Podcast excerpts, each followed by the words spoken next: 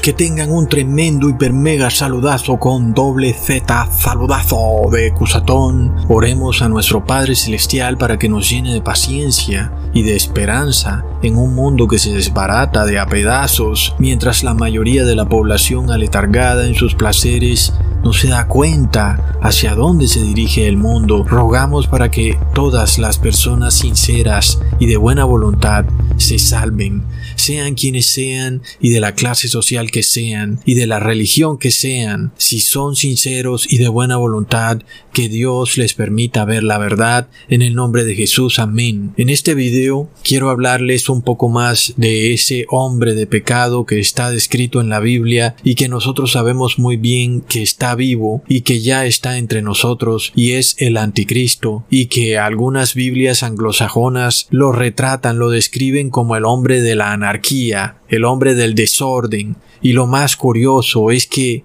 pareciera todo lo contrario, pareciera que es el hombre del orden y la ley, y así engaña a muchos gobernantes, y muchos reyes de la tierra caerán en esa gran trampa y solo hasta después, cuando ya tengan la marca de la bestia, se darán cuenta de su terrible error, cuando ya han sido víctimas de la red del anticristo y estarán perdidos para siempre. Amigos, porque nadie que predique contrario a la ley de Dios puede considerarse hombre de ley. Es decir, en esto vemos el por qué es llamado el hombre de anarquía, porque va contrario a la ley de Dios, aun y cuando tiene cierta apariencia de sabiduría, de piedad, de religiosidad. Leamos lo escrito en Proverbios capítulo 21 versículo 30.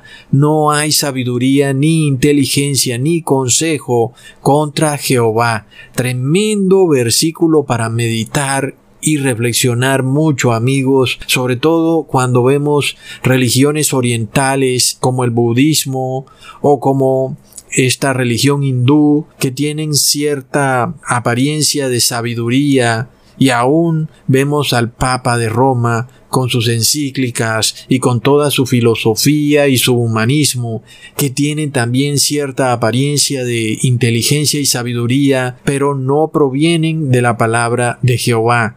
Y por esto vemos declarado que no hay sabiduría ni inteligencia ni consejo contra Jehová. Así que ¿Qué pasa?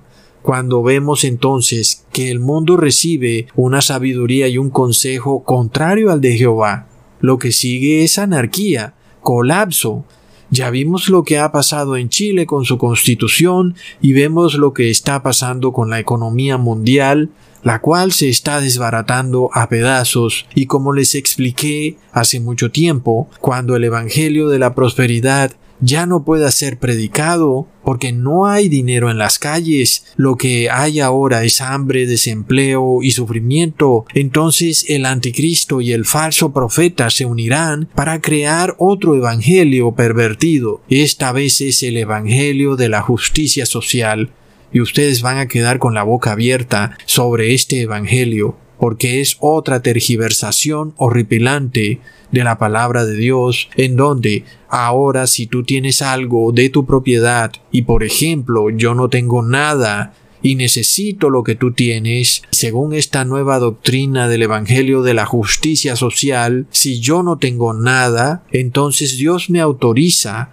para quitarte lo que tú tienes, plop, y es que no puede asombrarnos de cómo los poderes del mundo usan la palabra de Dios precisamente para dominar al mundo y para llevar a las personas a un precipicio, a un callejón sin salida. Por eso Jesús declaró dar al César lo que es del César y a Dios lo que es de Dios. Esa frase es tremendamente importante, pero el mundo no le ha importado para nada, se la ha pasado por la faja. Esta frase nos indica que debe haber separación completa de iglesia y Estado, y qué tremendos engendros de evangelio se forman cuando se une la iglesia y el Estado.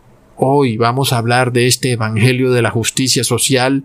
Amigos, es un engendro del demonio. Con eso les digo todo. Recordemos primero la amarga experiencia de la tergiversación de la palabra de Dios que nos ha venido a través de Roma, primero con la teología de la liberación, esta doctrina católica que es una perversión del Evangelio, en donde se dice que Jesús fue el primer revolucionario, algo así como el primer guerrillero, y fue así como del Vaticano salieron curas que se instauraron en cada país de Centro y Suramérica para fundar movimientos guerrilleros, los cuales la mayoría tienen en su nombre la palabra liberación. ¿Y por qué?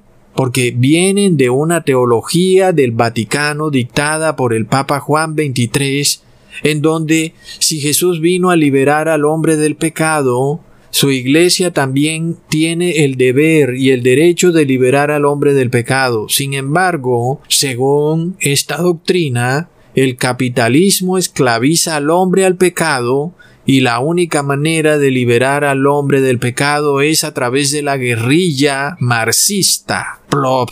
Tremendo amigos. Por supuesto que nada de esto es bíblico porque Jesús declaró ama a tus enemigos. No dijo ve y destruye a tus enemigos. Ese no es la manera de liberar al hombre del pecado, porque el pecado está en el corazón, no en el capitalismo. Entonces, para aquellos que eran pobres, ahí tenían este veneno de la teología de la liberación para perderse para siempre, un evangelio pervertido, sobre todo para los del campo, por supuesto, en Hispanoamérica, pero para los que vivían cómodamente en las ciudades, disfrutando de su prosperidad, Ahí venía otro evangelio pervertido, el evangelio de la prosperidad, en el cual si tú te portas bien con Dios, Él te va a dar riqueza, prosperidad, salud y amor y Dios va a cumplir todos tus deseos porque Dios está obligado a hacerlo. Plop. Y fue así como las parábolas de Jesús de repente fueron convertidas en enseñanzas de negocios. Una de las más tergiversadas ha sido la parábola de los talentos, en donde un buen evangélico de la prosperidad declaraba que el cristiano piadoso tenía como deber y derecho convertir su dinero, duplicarlo al ciento por uno, y eso por mandato divino. De lo contrario, Dios te condenaría, porque es pecado guardar tu dinero bajo el colchón. Recordemos la parábola en Mateo capítulo 25 versículo 20 al 21. Y llegando el que había recibido cinco talentos, trajo cinco talentos, diciendo, Señor, cinco talentos me entregaste, aquí tienes, y he ganado otros cinco talentos sobre ellos. Y su señor le dijo, Buen siervo fiel, sobre poco has sido fiel, sobre mucho te pondré. Y así el evangélico de la prosperidad se veía a sí mismo entrando al cielo con todo tipo de propiedades, dos carros y una cuenta bancaria llena, y a Dios diciéndole, oh siervo bueno, qué rico eres, mira, ahora serás más rico. Pero por supuesto amigos que todo esto es una perversión, inclusive algunos cristianos pensaban que dejar su dinero guardado bajo el colchón era pecado. Leamos en el versículo 24 al 25. Pero llegando también el que había recibido un talento dijo, Señor, te conocía que eres hombre duro, que ciegas donde no sembraste y recoges donde no esparciste, por lo cual tuve miedo y fui y escondí tu talento en la tierra. Aquí tienes lo que es tuyo. Recontra plop. Así que ahí empezaba el pastor, el cura, como lo quieras llamar, diciéndole a las personas que tuvieran fe y que con fe su dinero se duplicaría. Y por supuesto que también venía el diezmo ahí, ¿verdad? Si tú dabas diezmo con fe y también trabajabas con fe, pues te iba a ir bien. Y bueno, mientras la Reserva Federal tenía sus imprentas trabajando 24 horas al día, el dinero llovía por todas partes, de alguna manera como que se cumplía. Y aquel cristiano decía, wow, este Evangelio de la prosperidad en verdad sí es el verdadero Evangelio, porque el cristiano trabajador salía a la calle y progresaba. Y bueno, y así vimos cómo han salido claros exponentes de dicho Evangelio. Hay uno que le hace honor a su nombre llamado Cash Luna. Pero ya sabemos que pronto todo esto va a cambiar y no habrá manera de que tú prediques el Evangelio de la prosperidad en un mundo donde se acaba la prosperidad, el dinero se hace más escaso que la justicia y la economía se desbarata, el dinero se retira de las calles, entonces ese Evangelio de la prosperidad ya no funciona. Y luego Viene otro evangelio más pervertido que los dos que les he dicho, amigos, prepárense. El evangelio de la justicia social, prepárense, amigos, donde ahora, según ese evangelio, el individuo empobrecido está autorizado por el derecho divino, por el evangelio de la justicia social, a apropiarse de lo que otro tiene porque así lo dice el mismo Cristo. ¿Mm? No hay que ser muy inteligente para darse cuenta que semejante doctrina llevará el mundo a un colapso más rápido del que pudiéramos ver hoy en día. Pues en una sociedad donde tu propiedad privada no es respetada y lo que es peor aún, la gente es llevada a creer que eso lo autoriza el mismo Jesús, pues amigos, es obvio que las personas no tienen aliciente para trabajar, lo único que queda es decir, hasta aquí llegó esto. Entonces leamos lo que dice la encíclica Fratelli Tutti, la encíclica comunista por excelencia del Papa Francisco, en donde vemos enmarcado este Evangelio de la justicia social mezclado con dos palabras claves, dos cucharadas de solidaridad y dos cucharadas del bien común y luego tenemos a este monstruo, porque es un monstruo amigos, del Evangelio de la Justicia Social. Leamos en el inciso 119 de la encíclica Fratelli Tutti. En los primeros siglos de la fe cristiana, varios sabios desarrollaron un sentido universal en su reflexión sobre el destino común de los bienes creados.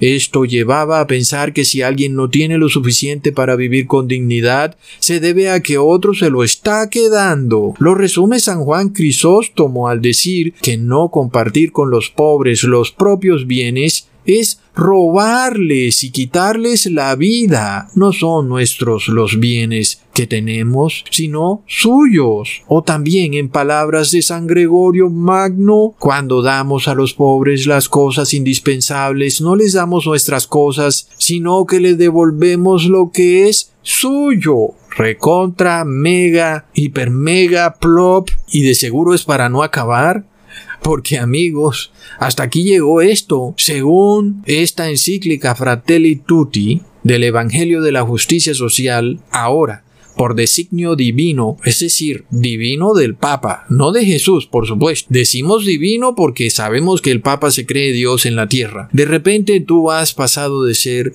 un trabajador diligente y previsivo que siempre tiene alimento en su nevera o en su refrigerador y de repente te has convertido en un ladrón degenerado que ha despojado a los pobres del alimento que en primer lugar era de ellos, pero que tú, por ser un buen trabajador, se lo has arrebatado de las manos de una manera vil y degenerada. Plop, amigos. Y este es el problema de la doctrina del bien común. Es que es un virus, amigos. Se los digo, es un virus horripilante. La doctrina del bien común va a acabar con el mundo. Es de locos. Esto va caminando, es algo como que se te va trepando por el pie y de repente te tiene todo agarrado. Muchas personas piensan, ay sí, que expropien a las empresas dueñas del agua o del petróleo. Así hicieron en Chile. Oh, el agua es el bien común. ¿Cómo es posible que el agua esté privatizada?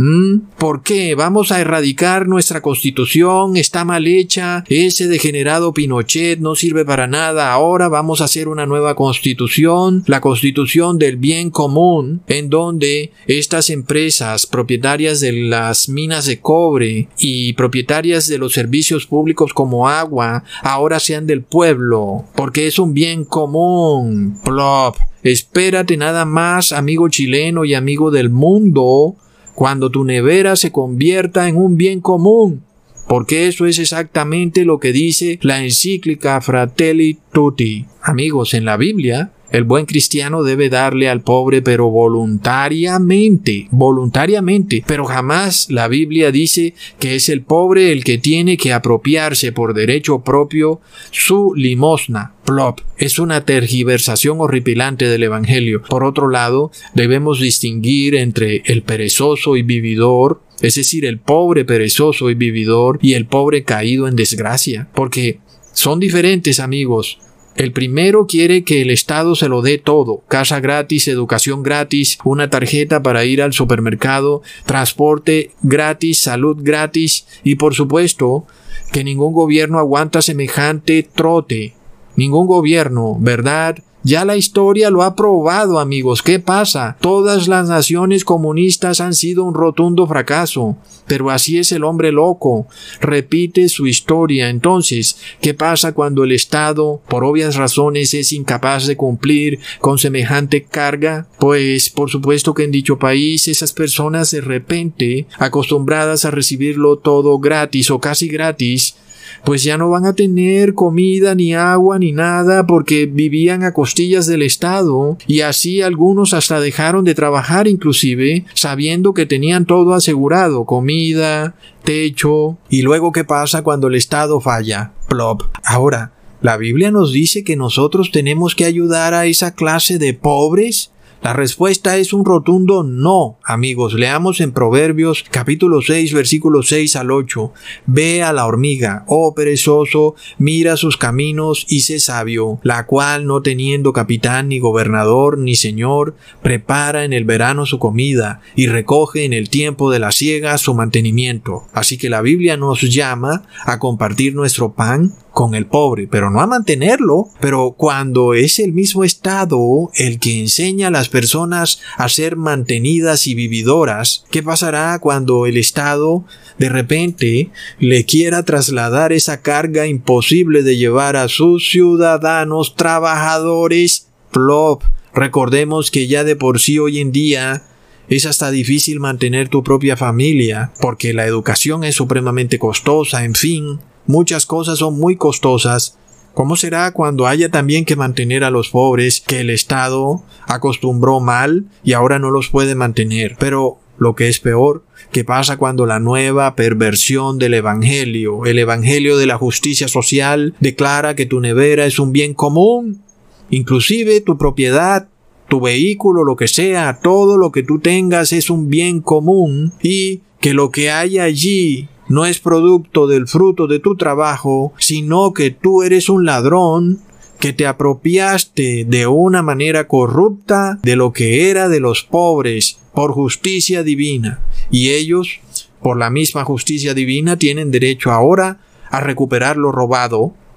Pero lo que es peor aún, esos pobres en realidad no son pobres, son mantenidos y vividores. Es que no les gusta trabajar. Pero ¿qué pasa cuando la doctrina del cristianismo es la doctrina del buen ladrón? Oh, no amigos. Sabemos que en realidad el que se cree buen ladrón es el mal ladrón. Ten esa regla. Si tú piensas que estás haciendo como el buen ladrón, das prueba que eres el mal ladrón. Porque el buen ladrón conoció a Jesús allá, colgado de un madero de repente, mientras que tú lo llevas conociendo toda tu vida.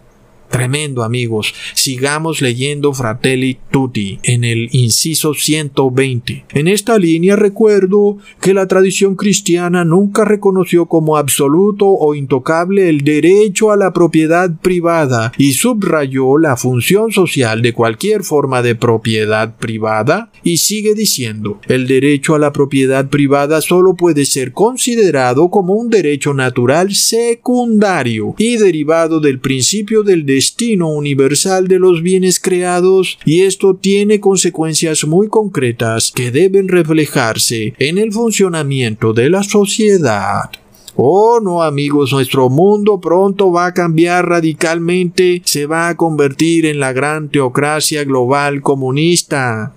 Recordemos que la palabra católica significa universal, y el verdadero poder comunista y globalista que existe en el mundo es la Iglesia Católica. No es George Soros, no es China, no es Rusia. Amigos, está clarísimo que el poder global que tenemos hoy es la Iglesia Católica, no hay otro. Y es hasta extraño que el mundo no pueda verlo. Y eso es prueba inclusive de que el demonio existe, porque es que está a plena vista. La Iglesia Católica está en cada localidad, colonia, pueblo, municipio, estado, como lo quieras llamar, en el mundo. Es decir, es un verdadero imperio global. Y aún las personas siguen diciendo, oh, no, es George Soros el, que nos quiere llevar al comunismo. No, amigos, uno no puede más que asombrarse de ver miles de canales de conspiración en YouTube hablar de George Soros. Por favor, amigos. Sin embargo, aquí vemos lo que pronto va a ser una amarga realidad para muchos, y es que este nuevo evangelio les da el derecho a las personas de entrar violentamente a tu casa abrir tu nevera, comerse toda la nevera y salir. Y tú, pues, ¿qué puedes hacer? No, tenía hambre. La persona tenía hambre, había que dejarlo, pobre. Es así como está la cosa. Y si recuerdan un video pasado donde les hablé de lo horripilante que pueda llegar a ser el comunismo, es decir, el comunismo es un monstruo, en donde les hablaba de la hambruna en Ucrania. Recuerden la historia de Ucrania, cómo murieron 3 millones de ucranianos bajo la hambruna. ¿Por qué? porque lo que tenían en sus cocinas era para el bien común, y el ejército entró y se apropió de todo lo que tenían en sus cocinas. ¿Y qué pasa? Por supuesto tenían que entregarlo por solidaridad, amigos. Entonces somos conquistados a través del lenguaje.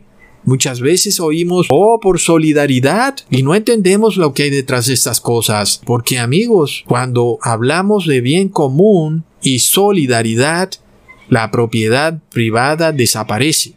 Y de esto ya nos están empezando a adoctrinar. Lo vimos en la pandemia del COVID, en donde tú de repente fuiste declarado como no esencial por el Estado por solidaridad con el bien común. Asimismo pasará el efecto contrario. Si el pueblo se pone de acuerdo para entrar en tu casa, pues es el bien común y tú tienes que respetar el bien común. Así que esto se va a manifestar en movimientos sociales, amigos. Claro que sí, y lo estamos viendo desde ya, como con gran fuerza están surgiendo nuevos movimientos que, amigos, tienen una doctrina realmente torcida. Ahí vemos lo que pasa con Black Lives Matter, en donde este movimiento pasó de exigir justicia a saquear los almacenes y las casas de las personas. ¿Y por qué? porque son movimientos enfocados en la doctrina del bien común. Luego en España tenemos el movimiento Ocupa, en donde las personas que no tienen vivienda ven una vivienda desocupada que no es de ellos y de repente entran a vivir ahí y eso bajo la mirada complaciente del Estado. En Chile lo vimos claramente cuando las personas saquearon establecimientos de comercio y luego estamos viendo movimientos indígenas por toda Latinoamérica donde también invaden tierras ajenas y también amigos estamos viendo en el país de Colombia cómo un policía de repente le entrega su arma a los que ocupan un terreno ilegalmente para que no se pudiera seguir con la diligencia de desocupación. Y todo esto hace parte de la gran Sodoma, en donde robar es bueno y trabajar es malo. Poco a poco iremos viendo entonces cómo muchas personas dejarán de invertir. Es decir, esto trae el colapso, amigos. Porque si tú eres un inversionista de repente, ¿para qué vas a invertir si sabes que ya no hay seguridad de que tu propiedad privada va a ser respetada? Y entonces, obviamente, esto es una cadena que trae colapso tras colapso. La economía se empeorará y la gente seguirá haciendo lo que no debe hacer, que es tomar lo que no es de ellos. Y luego el Estado permitiéndoselo. Y lo que es peor aún, el supuesto cristianismo aprobándolo. Por supuesto digo supuesto porque es el horrible evangelio de la justicia social que traerá un completo desbaratamiento de nuestras sociedades, traerá una anarquía al mundo. Sigamos leyendo en el inciso 122. El desarrollo no debe orientarse a la acumulación creciente de unos pocos, sino que tiene que asegurar los derechos humanos personales y sociales, económicos y políticos, incluyendo los derechos de las naciones y de los pueblos. El derecho de algunos a la libertad de empresa o de mercado no puede estar por encima de los derechos de los pueblos ni de la dignidad de los pobres, ni tampoco del respeto al medio ambiente, puesto que quien se apropia algo es solo para administrarlo en bien de todos. Oh, no amigos, es de locos. Es decir, que tú no eres dueño de nada. Tú eres solo un administrador que decidiste botar tu dinero comprando algo para que después te quiten esa propiedad y ni siquiera te devuelvan el dinero que gastaste comprando la propiedad. Básicamente tu derecho a la propiedad es una gran ilusión y es secundario y te pueden despojar de tu derecho a la propiedad si ese derecho, entre comillas, va en contra de la dignidad de los pobres. ¿Y cómo está eso que tú por tener algo ahora pisoteas la dignidad de los pobres? ¿Ah? Y amigos, esa es una frase tan enigmática y como les he dicho, son discursos enigmáticos que sirven para interpretarse de una manera y de la otra. Y de repente, si el Estado o la Iglesia se antojan de tu propiedad porque va en contra de la dignidad de los pobres, pues te la van a quitar. Y es que no es por nada que la Iglesia Católica sea tan rica, amigos, porque recordemos que en el pasado, cuando una persona moría, el que heredaba era la Iglesia Católica no los familiares de dicha persona. Sin embargo, vemos cómo la ley de Dios estableció la propiedad privada, declarando que todo israelita debía ser propietario de su tierra. Leamos en Números capítulo 36 versículo 8 al 9. Y cualquier hija que tenga heredad en las tribus de los hijos de Israel, con alguno de la familia de la tribu de su padre se casará, para que los hijos de Israel posean cada uno la heredad de sus padres y no ande la heredad rodando de una tribu a otra, sino que cada una de las tribus de los hijos de Israel estará ligada a su heredad. ¡Wow, amigos! ¡Qué tremenda sabiduría, ¿verdad? Las tribus de Israel estaban divididas por sectores. Imagínense entonces el hecho de que alguien de una tribu salía y se casaba con alguien de otra tribu y de repente se empezaban a tergiversar los sectores, las divisiones de las tribus de Israel. Eso finalmente llevaría a que nadie sabría de quién es quién. Entonces, lo que se decretó para las hijas de Israel o de esa tribu específica de la cual se habla es que se casaran con los de su tribu, para que la heredad siempre permaneciera en el sector de esa tribu de Israel. Entonces vemos que la propiedad privada tenía un alto respeto por Dios mismo, ningún israelita debía estar despojado de su propiedad, y aun el que la vendía tenía derecho a recuperarla a los 50 años de haberla vendido. Pero ¿qué pasa hoy en día? Los cambistas de dinero a través de la inflación hacen que tú tengas que pagar por una propiedad durante 20 o 30 años. Es decir, que ni siquiera con el mismo capitalismo casi que ni se te permite tener propiedad porque terminas pagando muchísimos intereses y aún puedes morir y todavía la propiedad le pertenece al banco. Así que nosotros de verdad que vivimos como en una ilusión donde parece que tenemos algo y en realidad no lo tenemos. Aún los que hoy son dueños de una casa o de tierra también tienen que pagar impuestos al Estado y al final si no pagan sus impuestos el Estado les quita la casa o la tierra. Así que sí, tenemos esta ilusión de que creemos ser dueños de algo, pero en realidad no somos dueños de nada. En este mundo, todo régimen puede cambiar de un día para otro y lo que creíamos nuestro deja de serlo así como de repente fuimos etiquetados por los gobiernos como no esenciales, cualquier día. Asimismo, por el bien común, cualquier día, también tu propiedad sea declarada esencial para el bien común. Sin embargo, recordemos que para la Iglesia Católica, sea el régimen que sea, siempre habrá prosperidad y riqueza. No importa el gobierno, no importa si es capitalista o comunista, sus universidades y colegios serán siempre los más costosos en cada país y por supuesto, de su propiedad privada. Aunque el gobierno sea comunista, los colegios y universidades le pertenecen a la Iglesia Católica. Realmente este mundo no nos pertenece y aun si las personas creen que a través del Estado van a lograr algo, sabemos amigos que no será así. Jamás a través del Estado vamos a recibir algo a cambio. Al contrario, nos van a despojar de lo que nos ha costado sudor y lágrimas. Pero recordamos las palabras del predicador. En este mundo nuestra felicidad está en trabajar y comer del fruto de nuestro trabajo. El resto es aflicción de espíritu. Así que amigos, recordemos la historia real de la Biblia, en donde un rey de Israel llamado Acab quería apropiarse de la heredad o propiedad de un israelita llamado Nabot. Leamos en Primera de Reyes capítulo 21, del 1 al 3. Pasadas estas cosas, aconteció que Nabot de Jezreel tenía allí una viña junto al palacio de Acab, rey de Samaria. Y Acab habló a Nabot diciendo, Dame tu viña para un huerto de legumbres, porque está cercana a mi casa, y yo te daré por ella otra viña mejor que esta, o si mejor te pareciere, te pagaré su valor en dinero. Y Nabot respondió a Acab, Guárdeme Jehová de que yo te dé a ti la heredad de mis padres. Amigos, entendamos esto. Tremendas palabras de Nabot, un hombre trabajador, estudioso de la palabra, no veía con buenos ojos el que aún recibiera una mejor propiedad de la que él ya tenía, porque esa era la heredad que había recibido de parte de Dios mismo, y él la consideraba así sagrada. Así que vemos que la propiedad privada es sagrada, por supuesto, según la palabra de Dios, no según la encíclica del Papa Fratelli Tutti.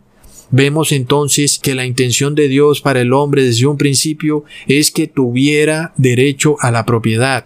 Leamos en Eclesiastes capítulo 2 versículo 21 que el hombre trabaje con sabiduría y con ciencia y con rectitud y que haya de dar su hacienda a hombre que nunca trabajó en ello, también es esto vanidad y mal grande.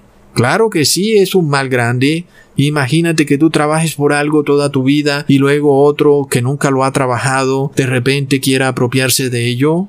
Claro que es un mal grande, pero ese es el comunismo, amigos. Es el bien común. Y es que Hispanoamérica no aprende, amigos, no aprende. Aún después de tantas cosas malas que han pasado, aún el horrible virus del comunismo sigue vivo.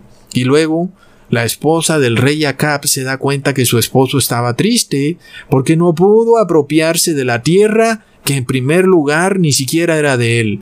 Leamos en el versículo 5 al 7. Vino a él su mujer Jezabel y le dijo, ¿Por qué está tan decaído tu espíritu y no comes? Él respondió, porque hablé con Nabot de Jezreel y le dije que me diera su viña por dinero, o que si más quería le daría otra viña por ella. Y él respondió, yo no te daré mi viña. Y su mujer Jezabel le dijo, ¿Eres tú ahora rey sobre Israel?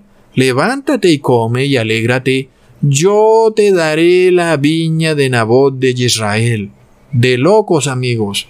Así que esta mujer Jezabel mandó a matar a Nabot y finalmente el rey Acab se apropió de la tierra de Nabot, es decir, el Estado, el bien común, está por encima de los derechos del individuo, de inclusive del derecho a la vida.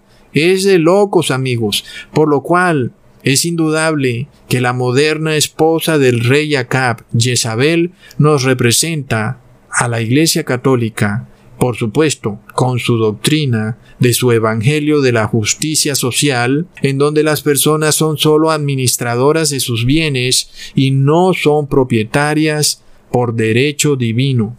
Por supuesto que a estas alturas, al fin la tierra es enteramente propiedad del demonio. Pero tenemos que dejar en claro que ese no era la intención de nuestro Dios Padre, amigos. Hoy en día, el demonio es dueño de todo, y es cierto que él puede requerir de quien quiera la propiedad o los bienes que quiera, y nosotros somos al final extranjeros y peregrinos en esta tierra ajena. Pero lo que es claro, amigos, es que bíblicamente hablando, no es la voluntad de Dios. Es una doctrina endemoniada el despojar a una persona de su propiedad privada por el bien común. Nuestro Padre Celestial desde siempre deseó que tú tuvieras heredad, derecho a la propiedad privada. Por supuesto que hoy en día el Estado al fin tiene muchas formas de despojarte de tu propiedad privada, aun y cuando supuestamente tú creas estar bajo un régimen capitalista, porque como ya lo he explicado, hoy existe una terrible manipulación del lenguaje y el capitalismo puede convertirse en comunismo y viceversa. Un capitalismo, por ejemplo, donde hay oligopolios y monopolios, al final es como un comunismo. Sin embargo, todavía puede ser mejor que el comunismo, porque al fin y al cabo te toleran tu propiedad privada, Pero hasta ahora nos enteramos que esa tolerancia de tu propiedad privada solo ha sido por un breve periodo de tiempo. Ahora vemos la encíclica del Papa Fratelli Tutti, donde tu derecho a la propiedad privada es secundario. Y si la dignidad de los pobres se ve amenazada, pues tú vas a tener que entregarle tu propiedad privada al Estado. Es que esto va lejos, amigos. Imagínense, por ejemplo, una crisis en tu país terrible, en donde muchas personas de repente estén muy mal, estén empobrecidas totalmente, y de repente entonces el Estado empiece a apropiarse de las propiedades privadas. ¿Por qué? Porque la dignidad del pobre está siendo atropellada. Es que amigos, esto va muy lejos, pero el problema básicamente es que el remedio resulta peor que la enfermedad y básicamente lo que es hecho para tratar de ayudar a los pobres finalmente termina siendo mucho peor. Entonces, recordemos que esto lleva a anarquía, porque cuando tú no tienes derecho a propiedad privada, pues lo que hay es anarquía. Leamos en segunda de Tesalonicenses capítulo 2 versículo 3 al 4. Nadie os engañe en ninguna manera, porque no vendrá sin que antes venga la apostasía y se manifieste el hombre de pecado, el hijo de perdición, el cual se opone y se levanta contra todo lo que se llama Dios o es objeto de culto, tanto que se sienta en el templo de Dios como Dios, haciéndose pasar por Dios. Ahí tenemos al hombre de pecado, al hombre de anarquía el cual tiene una forma de piedad, se hace pasar por Dios, pero niega la palabra de Dios, llevando a la sociedad a la anarquía. Volvamos a leer en el inciso 275 de Fratelli Tutti. Cabe reconocer que entre las causas más importantes de la crisis del mundo moderno está una conciencia humana anestesiada y un alejamiento de los valores religiosos, además del predominio del individualismo y de las filosofías materialistas que divinizan al hombre y ponen los valores mundanos y materiales en el lugar de los principios supremos y trascendentes. Ahí tenemos la causa de la crisis del mundo para el Papa sería el individualismo o la propiedad privada, cuando sabemos en realidad que lo que pasa en el mundo es que hay sociedades secretas ultrapoderosas inclusive en los estados que controlan la economía, que son dueñas de las principales empresas productoras o comercializadoras de los países, y lo que es peor aún, que están asociadas con la Iglesia Católica. Y esto, amigos, se nos revela en la misma palabra en Apocalipsis capítulo 18 versículo 10 al 11, parándose lejos por el temor de su tormento, diciendo, ay, ay de la gran ciudad de Babilonia, la ciudad fuerte, porque en una hora vino tu juicio, y los mercaderes de la tierra lloran y hacen lamentación sobre ella, porque ninguno compra sus mercaderías. Ahí lo tenemos, el Apocalipsis nos los dice, es la Iglesia Católica la que controla los grandes mercaderes de la tierra, pero aún vemos el gran cinismo de la Iglesia Católica al decirnos que es por el individualismo del ser humano cuando ella está detrás de estos grandes oligopolios y monopolios. Y es gracias a ella que se han formado estos monstruos que han pervertido totalmente el capitalismo. Si algo habría que reparar en un país no es erradicar su constitución, sino destruir esos monopolios y oligopolios y fragmentarlos debido a que no son producto del capitalismo, sino de una perversión del capitalismo. Así que amigos, qué tremenda hipocresía y cinismo. Solo basta que te hagas una llamadita para ver cuánto vale un semestre en la Universidad Católica de Georgetown en Washington y si eres una persona del común, ni vendiendo tu casa podrás pagar todo lo que vale la carrera en esa universidad y todo eso para enseñarte la doctrina del buen ladrón. Plop. Ah, pero sabemos que no se trata solo de lo que aprendes, ¿verdad? sino de las relaciones que haces en esa universidad, porque allá te meten en alguna sociedad secreta, en alguna fraternidad, entre comillas, y el cielo es el límite. Plop. Es la misma iglesia católica que dice que no debe haber propiedad privada tremendo. Lo curioso de todo es que aun si tu país nacionalizara todas las propiedades, no podría nacionalizar las propiedades de la Iglesia Católica porque le pertenecen al Estado del Vaticano y no le pertenecen a individuos. Así que ni la policía de tu país siquiera puede aventurarse a entrar en un convento católico porque es casi como una embajada del Vaticano.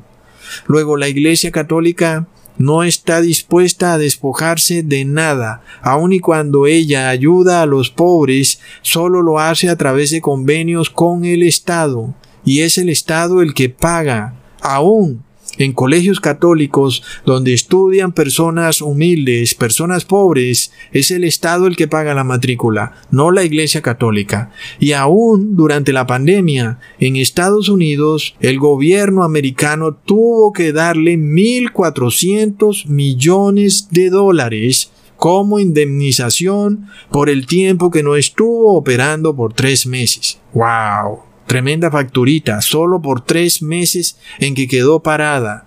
Sin embargo, la Iglesia Católica, es decir, yo esto lo digo porque estamos debatiendo la encíclica Fratelli Tutti, en donde la Iglesia Católica dice que un pobre puede entrar a tu casa a tomar lo que quiera porque le pertenece por derecho propio, porque según ella tú se lo arrebataste. Pero mira que algún pobre entre a alguno de los templos católicos y se agarre alguno de esos frescos de Miguel Ángel, porque ahí mismo sale el cura a decir que han hecho sacrilegio y que fue un acto satánico y que han profanado el templo de Dios y veremos cómo el ladrón ni siquiera es juzgado por robar algo, sino por delito de odio, porque por robar algo no lo meten preso, pero por delito de odio lo meten preso 50 años. Es de locos. Por otro lado, para nosotros que estamos en el verdadero cristianismo, la ley con respecto a los pobres dice, en Deuteronomio capítulo 15 versículo 10, sin falta le darás y no serás de mezquino corazón cuando le des, porque por ello te bendecirá Jehová tu Dios en todos tus hechos y en todo lo que emprendas. Amén, amigos, y le das de buena voluntad, no obligado, y tampoco se te ocurra darle porque crees que vas a recibir, porque entonces tienes el degenerado evangelio de la prosperidad. Le das de buen corazón sin esperar recibir nada a cambio. Amén. Ahora, Analicemos la frase de Jesús que le dice al joven rico que lo venda todo y se lo dé a los pobres en Mateo capítulo 19 versículo 21. Si quieres ser perfecto, anda, vende lo que tienes y dalo a los pobres y tendrás tesoro en el cielo. Ven y sígueme. La palabra clave aquí amigos es ven y sígueme. Jesús estaba invitando al joven rico a ser uno más de sus apóstoles. Imagínate nada más semejante invitación y el joven rico la rechazó. Por supuesto que para ser apóstol de Jesús tenía que venderlo todo. Aquí el tema central no era darle a los pobres amigos, sino seguir a Jesús. Y nosotros sabemos que muy pronto escucharemos esas mismas palabras. Véndelo todo y sígueme. Y si hay que darle algo a los pobres, por supuesto, es mejor darle la palabra de Dios que darle comida, porque lo que tú comes al vientre entra y a la letrina se va, pero la palabra de Dios permanece para vida eterna.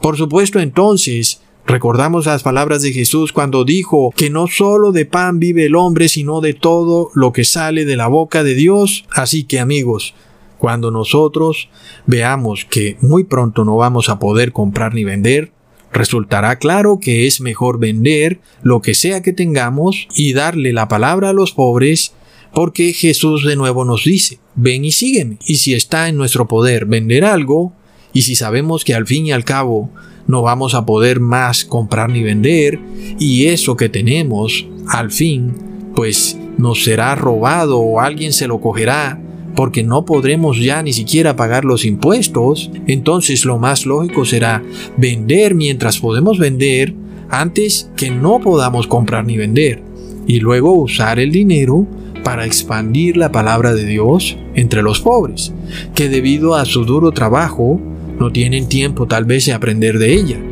Así que ya vemos el por qué Dios finalmente permite que en las sociedades ocurran ciertos cambios abruptos. Y es para que entendamos que en este mundo solo tenemos la ilusión de tener algo, pero en realidad en este mundo no tenemos nada.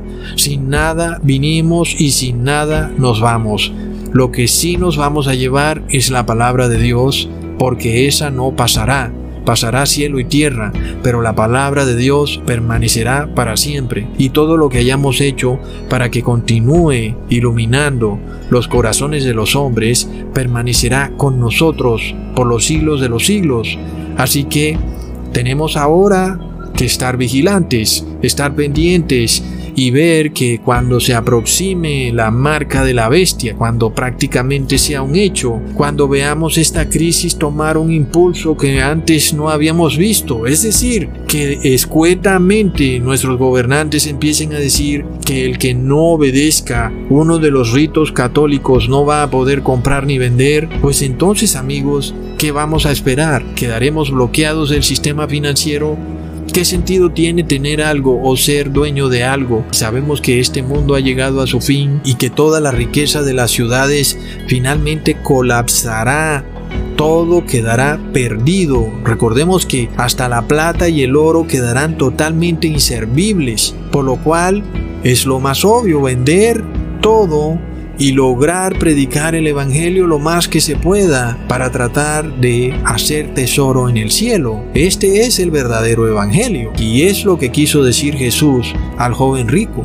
La palabra clave, ven y sígueme, es lo que pronto Jesús te va a susurrar al oído cuando se dé de manera irrefutable la crisis de la marca de la bestia. Nadie podrá comprar ni vender, salvo el que obedezca ciertos ritos religiosos, entonces, ¿qué más esperamos, amigos? Lo único que tenemos por delante es seguir a Jesús. Hasta pronto, amigos.